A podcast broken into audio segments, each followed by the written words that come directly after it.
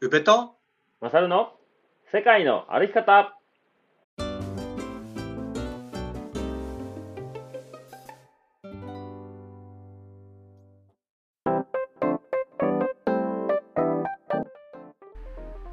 世界の歩き方番組パーソナリティの宇部と。マサルですこの番組は世界一周とロングトレーの旅をしてきた宇部とマサルが日常の気づきや旅から得たこと学んだこと旅のエピソードを踏まえてお話しする番組でございます。配信は毎週土曜日の20時でございます。本日は7月の2日土曜日でございます。よろしくお願いします。よろしくお願いします。なんか毎月こう月が始まると言ってしまう言葉があるんですけどはいはい。もう7月ですね もう7月ですね。あ梅雨明けたらしいね。ああそうね。連日もう暑いっすよね。暑いよね。いやなんか梅雨これから来んねんなって思ってたら終わったって感じや そうね。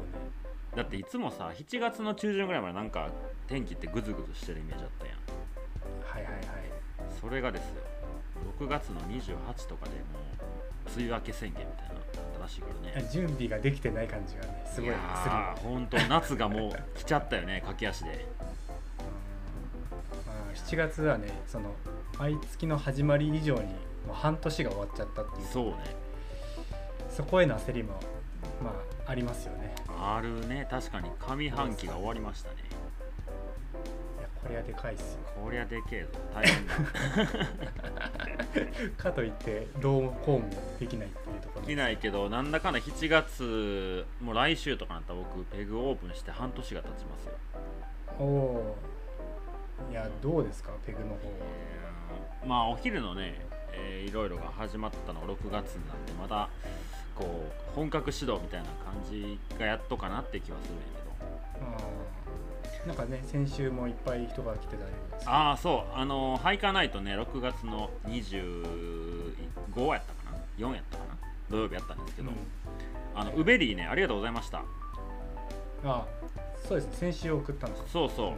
あの午前中に家に送るねって言われててはいはい。その日ねあのベソとラジオ収録を自宅でしてたんです。はいはいはい。で収録中にピンポンってなってうん。その時にウベリーが届いたのでちょっと収録中も食べながらいただきながら 収録させてもらいました。うん、であのーはい。ハイカナイトもね6時からなんやけど、まあ、結構早めに来る人はもう常連さんというかもう、はいはい。えーオフ会にも来ていただいた方とかが結構いてたのでまあ早めのこのタイミングかなと思ってあの宇部からうんベリーが届きましたよっつったらみんなパクパク食べてそう。うんすぐなくなっちゃったね。ねあのサトルさんとかもインスタに載せてくれてたけうんうんうん嬉しいですよね。ああいう形で本当よ。食べてもらえるっていうのは。ありがてえ。であのあれですね。あの何？ブルーベリーの食べ方として、うん。あの数が少ないから一粒ずつうん。どうしても食べるじゃないですか。そうね。でもやっぱり僕らがそのハックルベリーとかを取った時って、一粒ずつ味わって食べてるわけじゃないじゃんそうね。正しい食べ方はやっぱり10粒とか20粒とかを手に持って口の中に放り込むのがそうね。やっぱり一番美味しい 食べ方かなと思ってるのでね。はい。そうね。だから、まあまあまあ。あのウベリーの、えー、とワンパックを丸ごといくぐらいの感じがされる。二口ぐらいでいくと本当のブルーベリーを楽しめる。そこはちょっとねあのこれからそうね。ブルーベリーを食べる方はねちょっと意識してもらえるとまああのブルーベリーの観光農園ができた暁にはねもうそうですね。それがブルーベリー狩りができますからそういちごはね3つ4つ一緒に食えないけどベリーやったらもう何十個も一気に放り込めるから。そう。だから甘いのとか酸っぱいのってどっちもどっちでいいんですよ。そうね。複総合的にあのいろんな味がするベリーを口の中に入れるのがうやっぱりブルーベリーの良さかなあのアメリカのロングトレーダーが教えてくれました。そうね。やっぱ集団であいつらはあの個性を出してくるからね。こ個性を。はい。そう。それとねえっ、といつだっ6月のこれは金曜日やったかな。ちょっと前の話になるんですけどえっ、とあの以前ねかっこいい大人たちで僕が個人配信で紹介しましたロバート・ハリスさん。の、えっとラジオ「アレクサンダリア」っていうえー東京で、うん。えーっとラジオ配信してる番組に電話で出演させていただきましたよ、おおうん、あーいつもみたいなこういうスタイルで、あそうそうそう。あのースタジオには行かずまあ、うん。まあ、大阪ってこともあるしまああの多分コロナとかでこうリモート出演ができるようになったやんっていうので、まあ、僕がね、うん。行ったら交通費もかかるしとかいろいろあって、スタジオには行かずですけど生ラジオに出ましたよ、おー。初め初めて？い、や生のラジオは、えーハリーさんの違う FM 小田原で1回出させてもらって3年ぐらい前かなうん。今回また違うラジオ番組なんですけどそこでね18分間だけお時間いただきまして。うん。き清清田勝がメインの18分。そうそうそう。なんかまあなんやろね。そのまあハリスさんの番組自体2時間1時間半ぐらいあるのかな？でその中の長い。1コーナーとしてえあのまあそういうゲスト呼んでいろいろ話聞いてみようぜみたいなところに、えーお呼ばれしてきました。ー緊張とかするんですか？いやそこまで。まあハリスさんもねだいぶ仲良くしてくれてるんでなんかうん。兄さんって感じで。もう普段喋ってるようなノリで話してるけどやっぱね時間が生やから決まってるからね。うん、なんかお互いこうテンポよく話しようと思ってかぶってああってあ今じゃないんかとかっていう 難しさがあったりしたけど。うんはい。結局18分で話したいことは話せなかったねっていうのでお互い終わりました、これってアーカイブとか残ってないいやーそれはえっとねラジコで残ってるかもしれないけどなんかねえっとね初めの30分は東京でしか配信がなくてそこからあとの1時間ぐらいがラジコに残ってるみたいだから僕が出てるところが残ってるのかわかんないですけど。で収録しとけばよかったじゃん。あ一応ねデータもらったよ。ああ本当、うん。あでもでも、ね。まあでもさすがにそれを流すのってちょっとこういろいろラジオ局のあれこれがありそうなんで。はいはい。はいてなこととあともう一つえっ、とね7月1日からですね、えーペグのねインスタのアカウントをちょっと指導させようかなと思っておりまして。えー。まあもうそれは清田勝とは別にそうそうそそうういうプラットフォームを用意して、うん、まあお昼が始まってお昼僕た立たないから、まあお昼間の子がいろいろこうこんなメニュー今日用意してますよとかなんかいろいろイレギュラーに週替わり日替わりとかでデザート作ったりとかしてやんねんけど、うん。まあ、それをね個人のページで彼女やるのもあれやし僕がそれシェアするのもなんかちょっとどちらかってくるしそうね。まあアカウントね2つとか運営しだしたらまあ手間は手間ですけどまあやっぱねあの欲しい情報をちゃんと分かりやすく届けるユーザー目線で考えたらあるべきだなと思って、うん、作りましたよ。今後は勝もそれは一応管理する。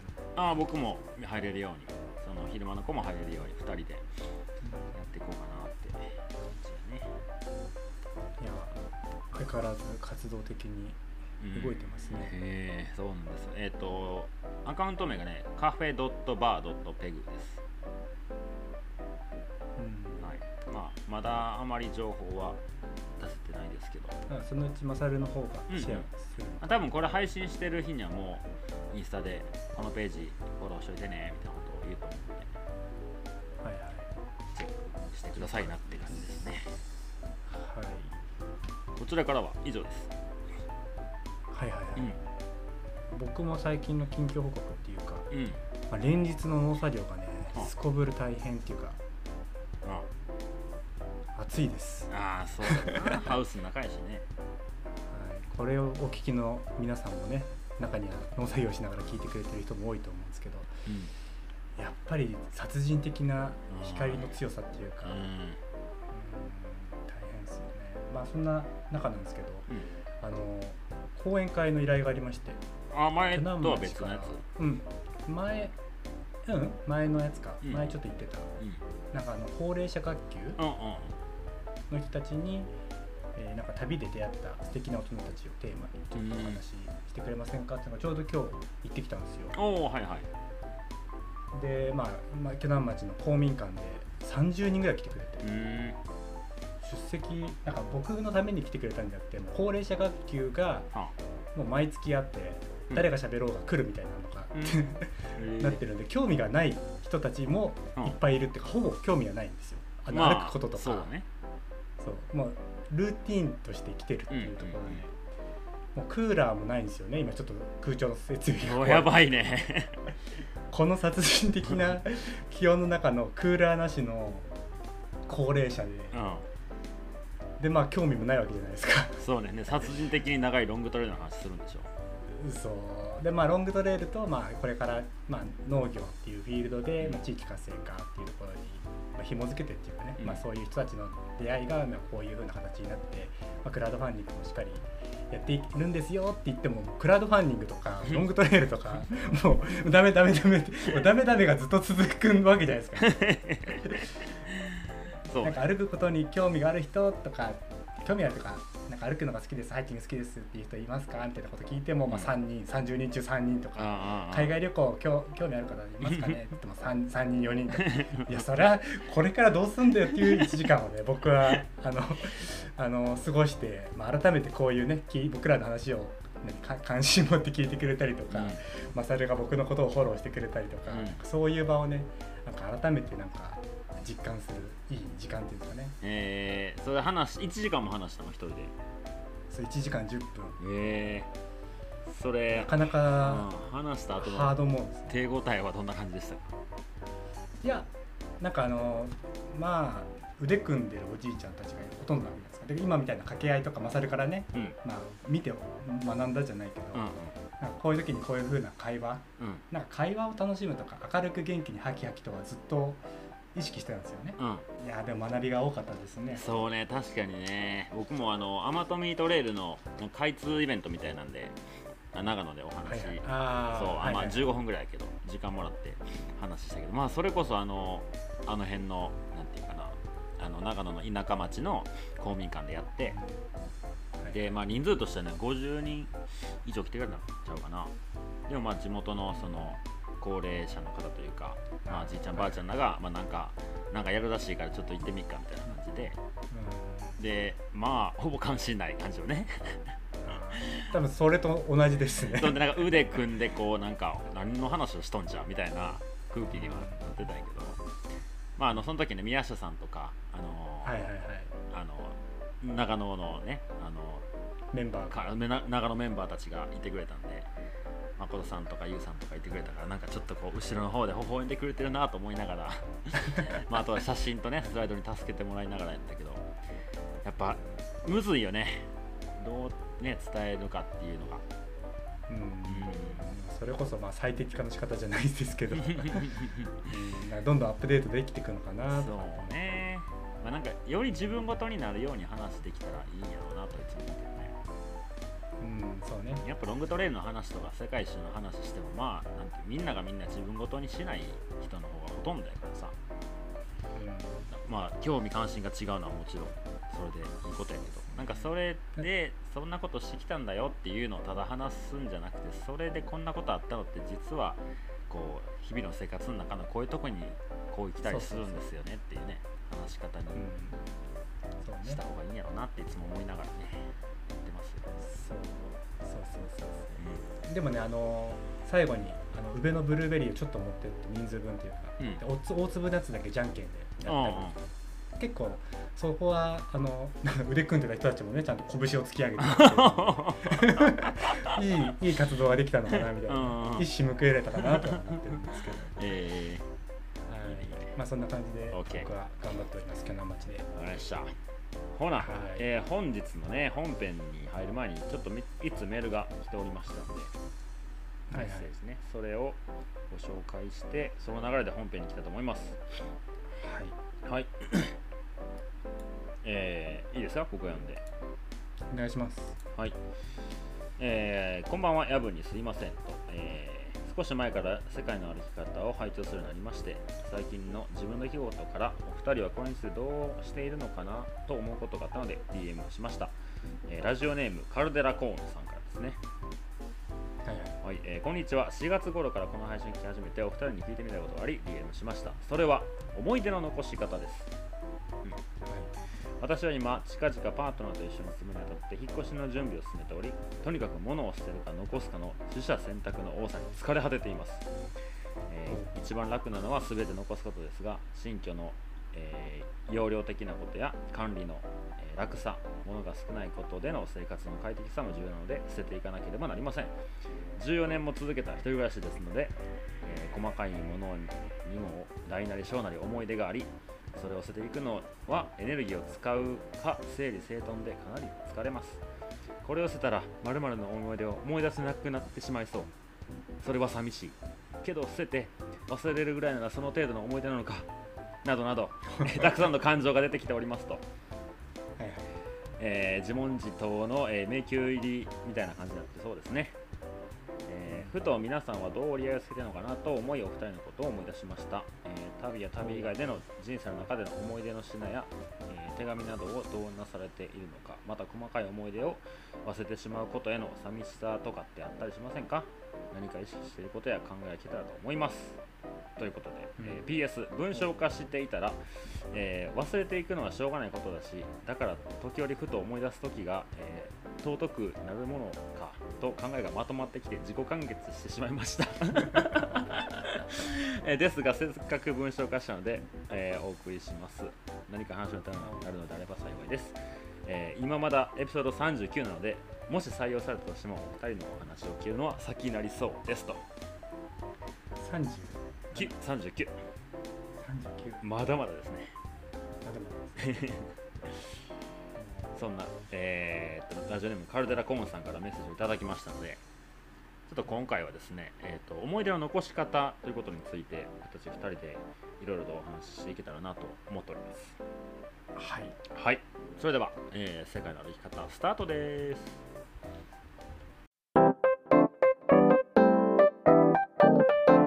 はいそれでは、えー本編思い出の残し方についてですけどうんどこから話していきましょうね？今全然関係ないことを聞いてもいい？全然関係ないこと聞くの？さっきそのカルデラコーンさんのうん。カルデラコーンって意味わかります？カルデラコーン？うん。わわかりません。かんないでしょ？知ってんの？俺もわかんなかったの。うんここがやっぱりねあのハイキングの道具知らない2人だなと思った。あのね、はいはいはい。いろいろと出てきますよちゃんと調べたら。調べたらというかあのカルデラコーンって見ると見ると。おほんまや出てきた。ストーブアルコールストーブの道具らしいですね。ふん。あー何多風分風貌的なやつ？うんそうそうそうだと思う。アルコールストーブのその風よけみたいな。あカルデラコーンというそうですよ、えー皆さん。知らね あのこれで問われま問わ問われるっていうかわかりますよね。僕らのレベルが。え僕たちのレベル分かりますよね。何も知らないんですよ。カルデラコーンこ使うことないんやろな今後。えカルデラコーンの残し方やった結局違うね。思い出ね。カルデラコーンは思い出思い出です。ね、カルデラコーンは思い出に残しとこう。う、うん、ん、どうですか？そうですね。思い出の残し方ね。思い出思い出ね。もどう？物に対するってことだよね。うん。今の話ね。うん。うーん。物な。結構残しとく？うーんいや物何でもないものとかどっかで買ったもんとか僕全然捨てる。じゃあ思い出のものですよ。例えばどんな思い出や思い出のもの。まあ手紙とかは。PCT ああ PCT の思い出。のもの。例えば何や？俺的にはやっぱりマサルは残す方だと思ってるんですよ。例えば何？日記とか残すよ。うん、だ展示でねあれだけ自分のものが見てもらえるようにあ残ってるわけじゃん。まあね。その点僕捨てるもん。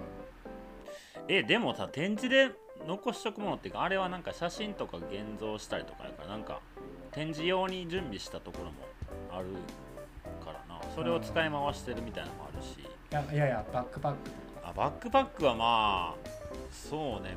まあ使ったまに使うかって感じで残してる。で実際使ってるしね。ああなるほどね、じゃああんまり残して分かんなくてもいいかなあ全然いいかもね、うん、もうまだ使えるもので自分がまだ使うやろなってものは思い出とか関係なく残す、うん、じゃあ捨てられない捨てられないもの。捨てられないものうん。今使ってるものは捨てられないよねさすがに。まあまあまあまあ思い出っていうか使ってるあの効果を発揮してないものですあああのお尻の中に入ってるやつね肥やしになってるまあそりゃあれよね過去の日記とかねああとは、アルバムとか卒業アルバムとかの捨てれないでしょなかなかそうですねうんあとは何やろうなんまり。寄せ書きとか、寄せ書き。あなんか僕は捨てる。うん。うん、全然捨てるな。あの運動会の時にかあのいろんな人が書いた T シャツに。あ全然捨てます。ものとか。全然捨てます。捨てます。それがそれが思い出です。そうやね。それが思い出やね。捨てますね。あんまり僕僕も。そういう思い出残ってるものへの執着が結構ないかも。うんなんかね9月の配信の時に「物を捨てるなんちゃら」って本を紹介うんしたと思うんですよ、う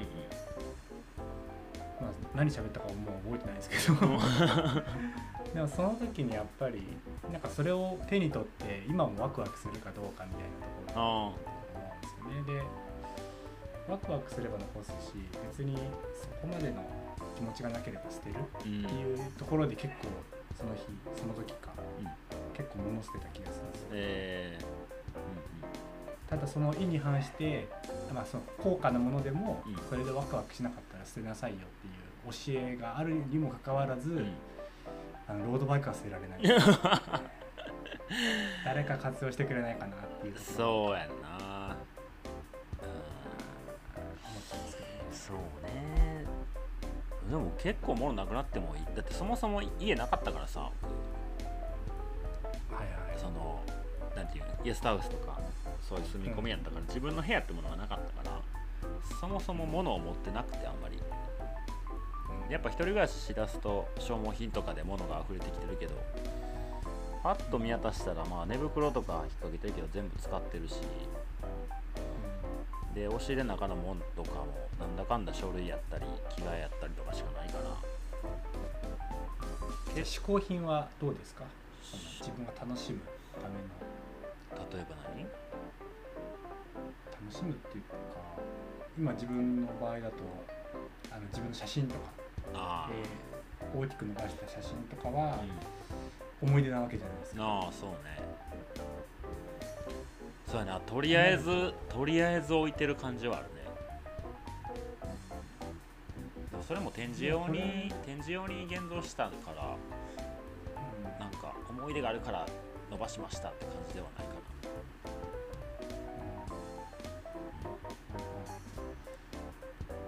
んか昔を懐かしむとは違う感じはするんですよな、ね、なんか元気をもらうから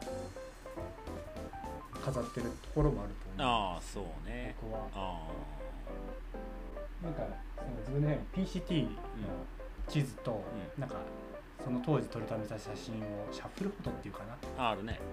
あのカメラの北村とかでできるんですけど、あれで自分の額を作りたいっていうのが PCT 歩きながらずっと思ってたんですよ。うんうん。でそれを実際にやってうん。それは確実に思い出だけど別にそんな毎回見るかって言ったら見ないけど、うん。でもなんか特別な思い出は残しておくんだろうなと僕は思いますね、うん。写真は結構残しちゃうんですよ真はそうね残すな。日本一周の時のやつとか現像しながら旅してたから。全然 もうすげえ汚なってるけど残してるね、うん、思い出なうんちょっとまあ後で段ボールひっくり返しみたいななんか出てくるかもしれないけどね。お尻の中の段ボールひっくり返したら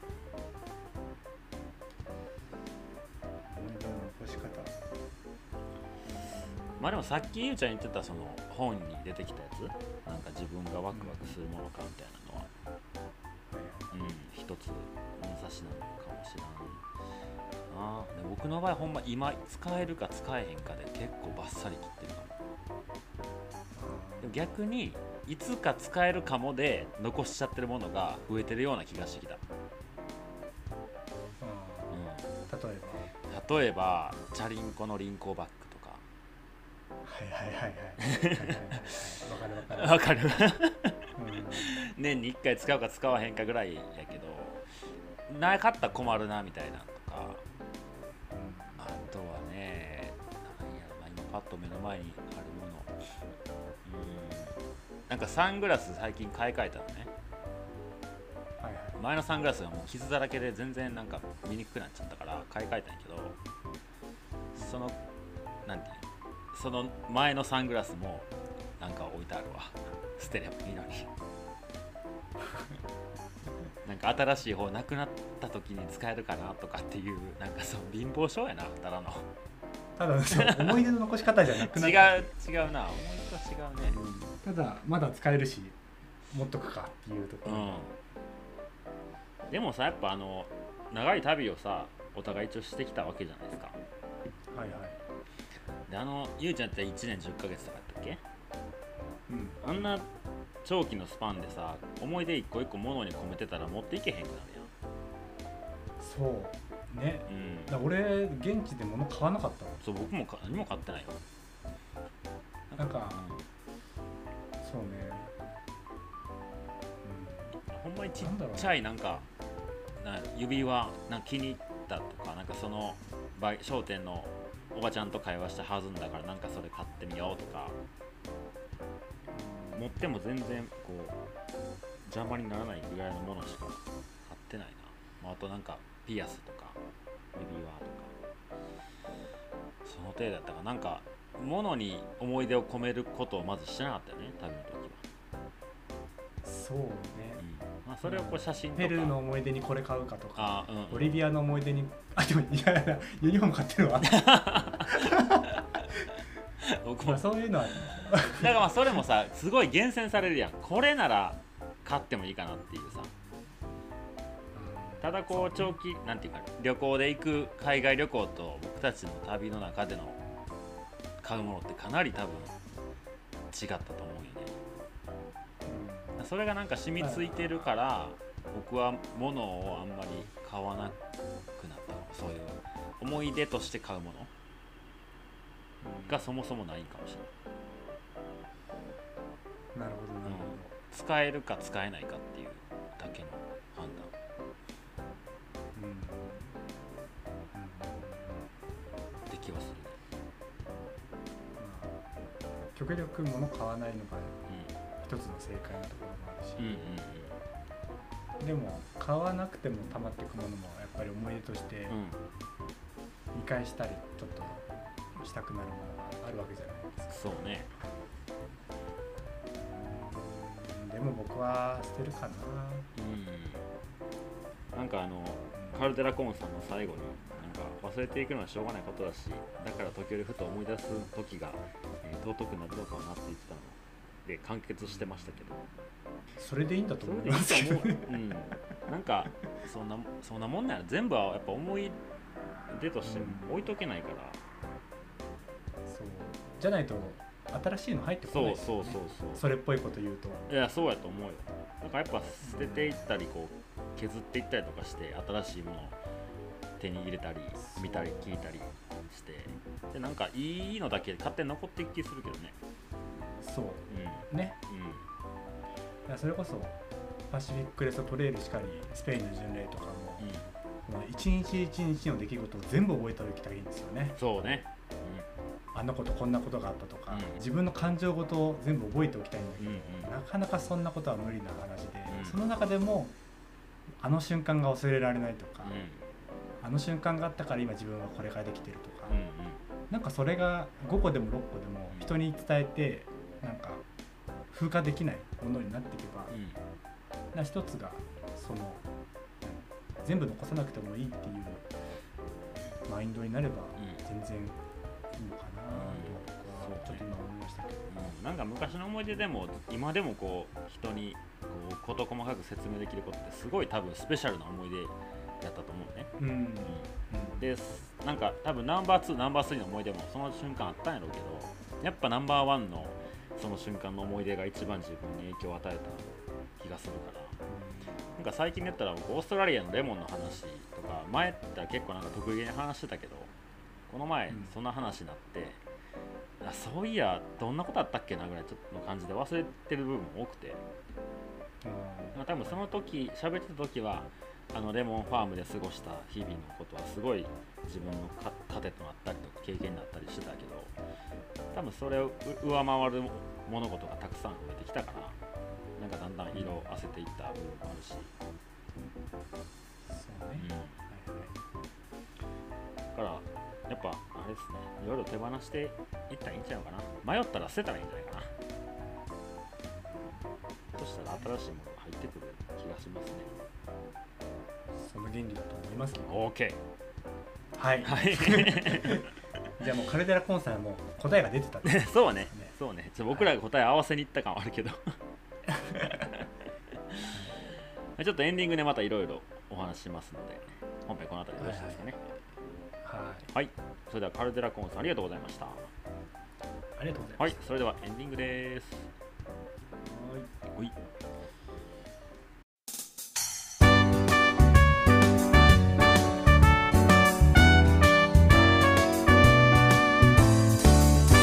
エンディングのお時間となりました。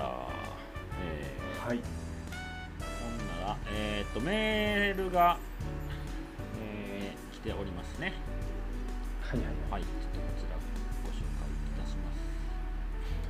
いお願いしますはい、えーこんばんは、家でじいさんです。とのことで、はいアバラちゃんトレイルを歩かれている方ですね。はいはいはい、えー毎回欠かさず世界の歩き方聞いてますと。えー、とメッセージいただいて、メールをくれたのが5月15日のことですが、えー24マイルを歩き遅くにシェルターに着きました、えー食事後レアボックスに食料を入れると方向が分からなくなってシェルターに戻れなくなりました。ヘッドランプ傘とサンダルで軽装。他は全てシェルターです。日に寄りかかりビバーク。明るくなってから車道まで降りて、えー911をかけてもらい保護してもらいましたトレイル入り口まで送ってもらいシェルターに向かいましたしかしシェルターが分かりません。そして夕方車道まで降りようとするとクマがいて進みません。そして2回目のビバーク &911 食事サンダルを買ってもらいシェルターまでのガイドも,、えーもガイドを求めてやっと戻ることができました。助けてくれた人たちのおすすめで宿とピックアップを、え手配してもらいゼロデーを取ることができました。後日該当してくれた人に再会して、えー夜は歩いちゃダメよという意味でデイライト、えー過去日中日差しという意味のトレイルネームをいただきました。えーちなみに SNS で多くのハイカーの知るところとなりました、えー、ツルハイク以上の貴重な体験をしてしまいました。じいさんの危険な旅は続きます。とのことですね。気をつけてくださいよそうそうですね。本当に本当に。どこのシェルター？なかなかないなかなかない経験ですよね。まあでもそんだけ辛い思いをしたら2回目はないはずなんで。本当に命があってよかったですよ、そうですね、はい。うん、なんか今年あ大ちゃんのなんかブログ読んでる？ブログはちょっとたまにしかねなんかたまに更今新携帯なくして。あ、うん。そうそう。でなんかあれシエラに入った時になんかすごい雪が降ってきてみたいな。結構危ない状況になってたみたいで、か一人で歩いてるわけじゃなくて何人かで歩いてたけどそのうちの一人がこうなんかあの、まあ、ペースが速かったのもあって雪降ってる中かなりの軽装でマウントホイットに上がってみたいな。でもう体温が下がりそうな雰囲気で結構危なかったからみんなでもさ先行くのやめようって言って降りてなんとかして帰ってきて一旦休憩みたいなの言ってたから、はいはいはいはいなかなか結構なかなか結構な状況よ。うん。まあ、その時は雪降らなかった？一回も降ってないよ本当の時は。ええ。そうなんだ、うん。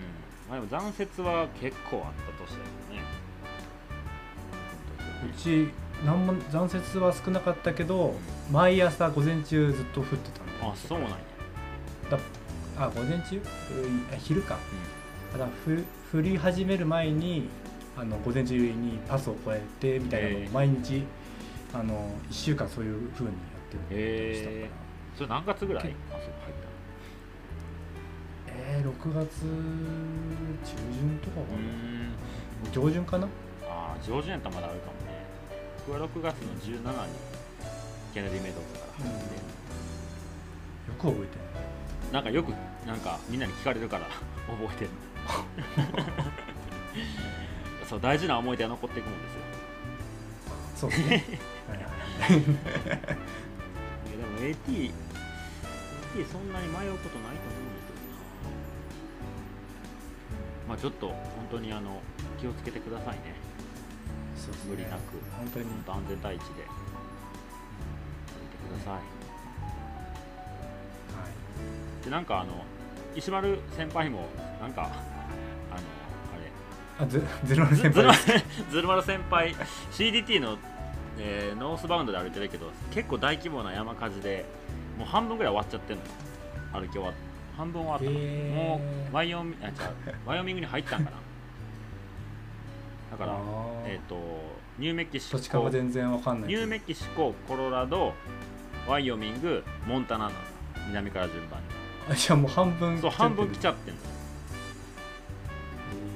なかなかでかい山火事があったみたいで結構がっつりスキップせざるを得な。くてだからなんかもう言うてる間にあと2ヶ月半ぐらいしたら終わるんじゃないかな。3ヶ月ぐらい。マジか。そう。ずるまるずるまるハイキング終わっちゃうのか？じゃあ先輩やぞ。先輩やぞ鶴丸さんは。はいまだ会ったことないのにはい。ないやでも、ん。帰ってきたらねぜひちょっとお話を直接聞きたいですね。もちろん。はい。まあてな感じで、えー1月第1回目の配信ですね。はい。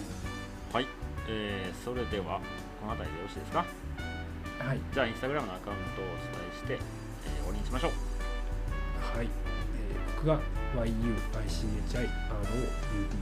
いちろう僕が MASMA43 マサマ43でインスタグラムやっております。